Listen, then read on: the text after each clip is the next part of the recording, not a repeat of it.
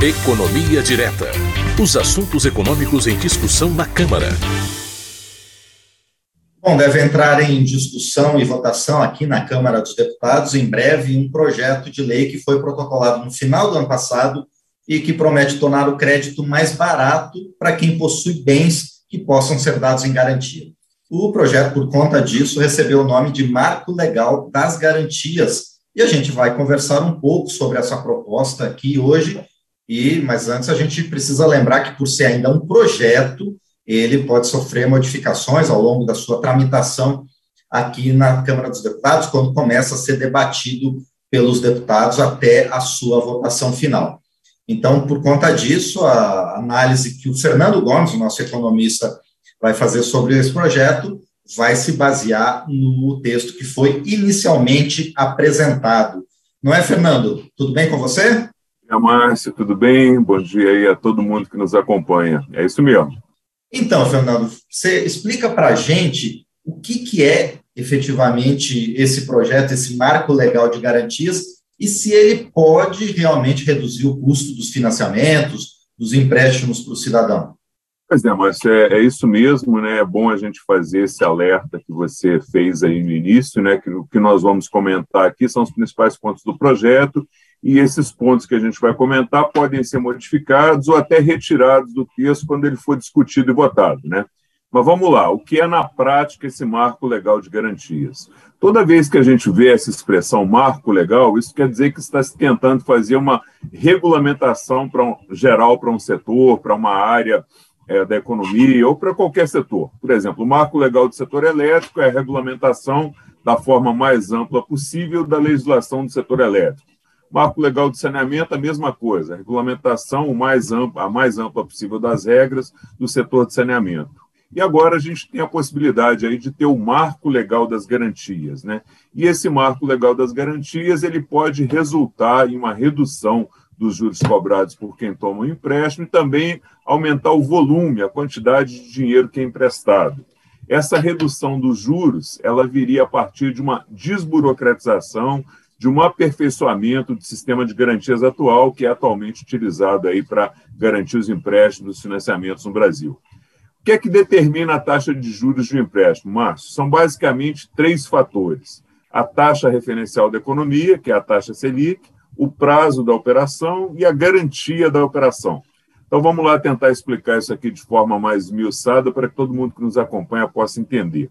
Taxa Selic, né, que é a taxa referencial de juros da economia, que é definida pelo Banco Central, ela é, como o próprio nome diz, é uma taxa referencial para as outras taxas que são praticadas no mercado. Então, se a Selic está mais alta, como está agora, as taxas de empréstimos feitas pelos bancos vão ser mais altas. Se a Selic baixa, se ela está mais baixa, as taxas de juros de mercado também acompanham, elas vão ser mais baixas. Normalmente, as taxas cobradas pelos bancos vão ser sempre superiores à Selic a Selic é a base, mas as taxas reais vão ser maiores, baseadas aí na Selic. Outra variável é o prazo do empréstimo ou do financiamento. Quem já fez um empréstimo consignado, um empréstimo aí para comprar um carro, já sabe do que eu estou falando. Quanto maior o prazo do empréstimo, quanto mais parcelas ele tiver, maior vai ser a taxa de juros, porque uma operação mais longa tem mais riscos aí de, de não ser paga. E uma terceira variável, que é a que a gente está tá falando aqui hoje, são as garantias. Quando você vai tomar um empréstimo, se você tem uma garantia boa para dar, a taxa de juros que o banco vai te cobrar vai ser menor. Então, quanto melhor a garantia que você pode apresentar, menor vai ser a taxa de juros que, vai, que você vai conseguir junto ao banco. E aqui é legal a gente trazer um conceito importante também para quem nos acompanha possa entender, que é o de garantia real e garantia pessoal. O que é uma garantia real? Garantia real é aquela que é dada por intermédio de bens, como casa, apartamento, um carro, uma fazenda. É, o tomador do empréstimo ele dá um bem em garantia e para garantir, garantir o pagamento e ressarcimento do empréstimo, caso esse empréstimo não seja pago. São as garantias preferidas por quem é credor, porque ela é mais fácil de executar. Então, quem tem uma garantia real, ele, é, o recurso pode retornar mais fácil para o credor. Logo, quem dá essa garantia real para tomar um empréstimo vai ter uma taxa de juros menor. É importante a gente registrar também que a garantia real ela só pode ser usada para o pagamento exclusivo do valor que não foi pago pelo devedor. Então, o credor vai vender o bem dado em garantia, quitar a dívida e tudo que sobrar ele devolve para o devedor. São exemplos aí de garantia real, penhor, anticrese, a hipoteca, mas eu não vou falar sobre cada uma delas aqui não, porque vai tomar muito tempo. O importante é a gente ter em mente que a garantia real é uma garantia mais segura para o credor e, por isso, a taxa de juros nessas operações ela é menor. É, é, importante a gente ter isso em mente, porque depois de vendida a garantia e quitada a dívida, o que sobrar tem que ser devolvido ao devedor. E esse é um ponto muito importante, porque é um dos pontos que o projeto de lei melhora e a gente vai falar mais sobre ele ali na frente. E a outra garantia é pessoal, né? não há bem envolvido, mas somente um documento assinado por um terceiro garantindo que se o tomador do empréstimo não pagar, esse terceiro é que vai pagar. É uma garantia que, regra geral, é menos aceita pelos bancos e, quando é aceita, as taxas de juros nesse tipo de garantia são maiores. Então, basicamente, são dois tipos de garantias pessoais, aval e fiança, e na garantia pessoal é cobrada uma taxa geralmente menor. Por que eu digo geralmente? Né? Porque, por exemplo, se você tiver uma garantia pessoal apresentada pelo dono do Bradesco, do Itaú, isso é mais que uma garantia real. Então, aí a taxa talvez seja um pouco menor mas, em regra, os bancos cobram taxas menores quando é oferecida uma garantia real e cobram taxas maiores quando é oferecida uma garantia pessoal.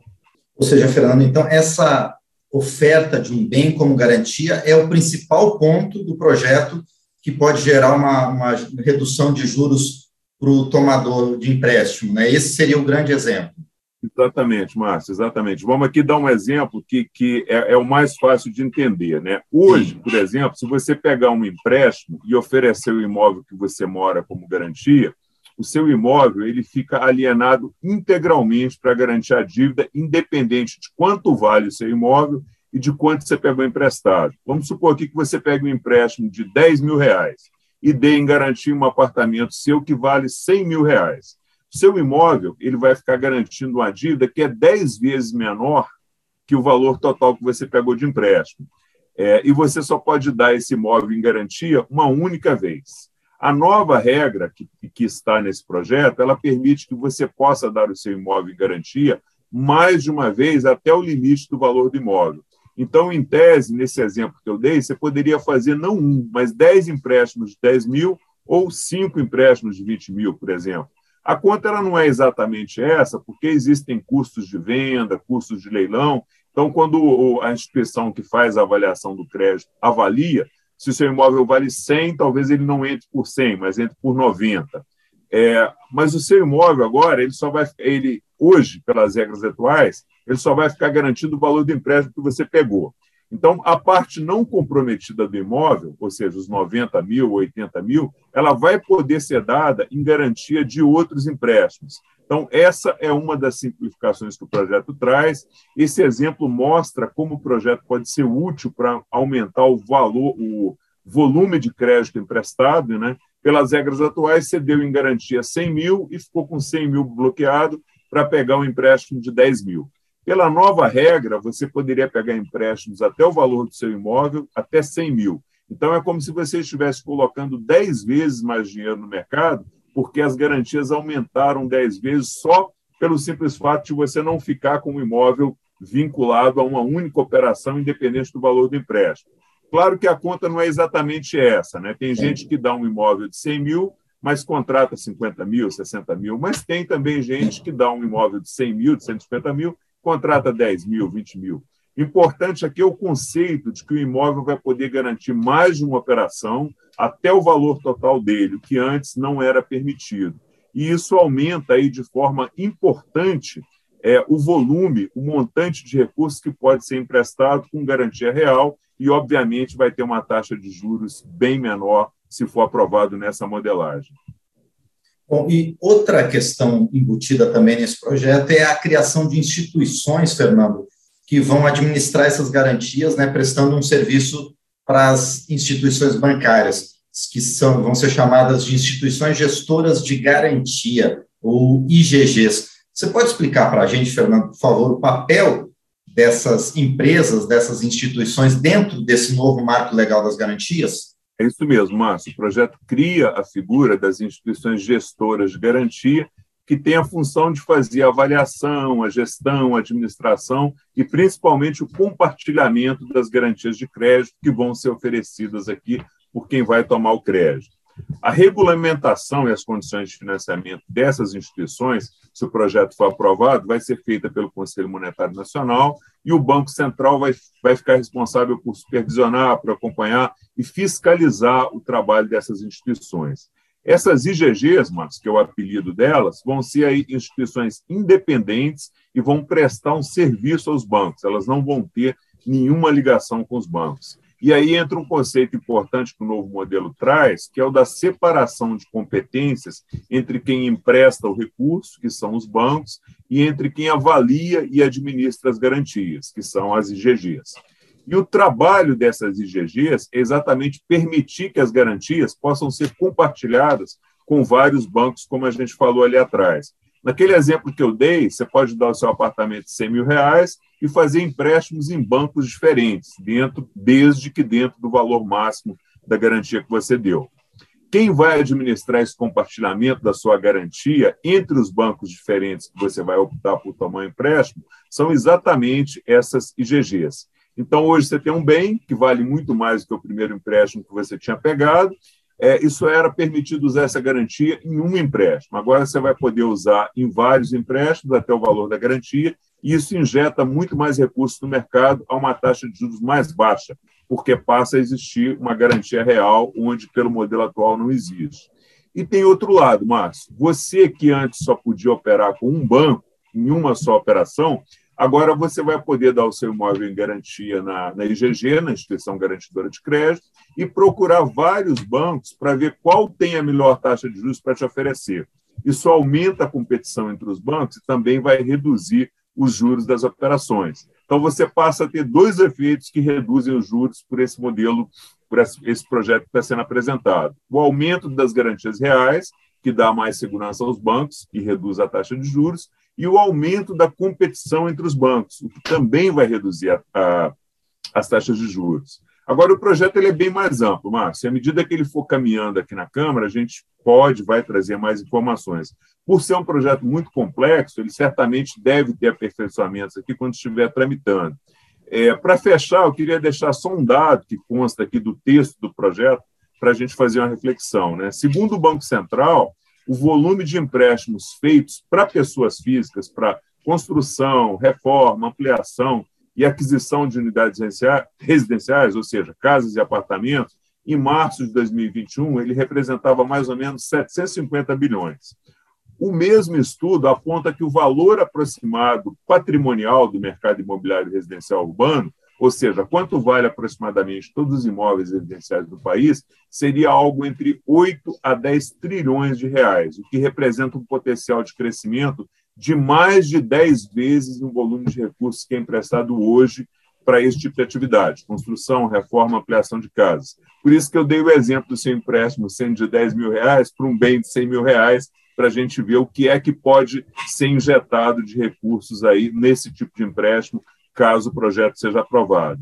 É, e esse é só um mercado. Né? O novo marco ele permite, por exemplo, que você possa dar imóveis e garantias para montar um negócio, para montar uma empresa. São vários tipos de operações, não é só a operação casada do imóvel com operação imobiliária, não.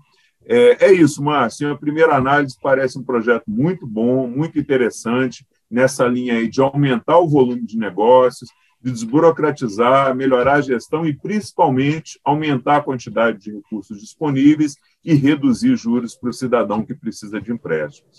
Com certeza, Fernando. Quando você estava me explicando um pouquinho sobre essa possibilidade do cidadão procurar vários bancos, eu já imaginei que ele também vai ter que contratar um IGG pessoal para ele mesmo também conseguir administrar esses vários empréstimos possíveis aí, porque senão complica a vida financeira da pessoa, né? É, é, é verdade, mas uma coisa importante é o seguinte: é, a pessoa tem o um imóvel, ela tem a garantia, mas se ela não tiver controle e se endividar até o limite do imóvel, com taxas de juros e com outros encargos que são cobrados pelo banco, isso pode virar uma bola de neve e o descontrole pode levar a perder o patrimônio efetivamente e ficar em uma situação muito difícil. Então, tudo isso tem que ser usado com muita parcimônia, é. com muito controle e com muita responsabilidade. Com Certeza.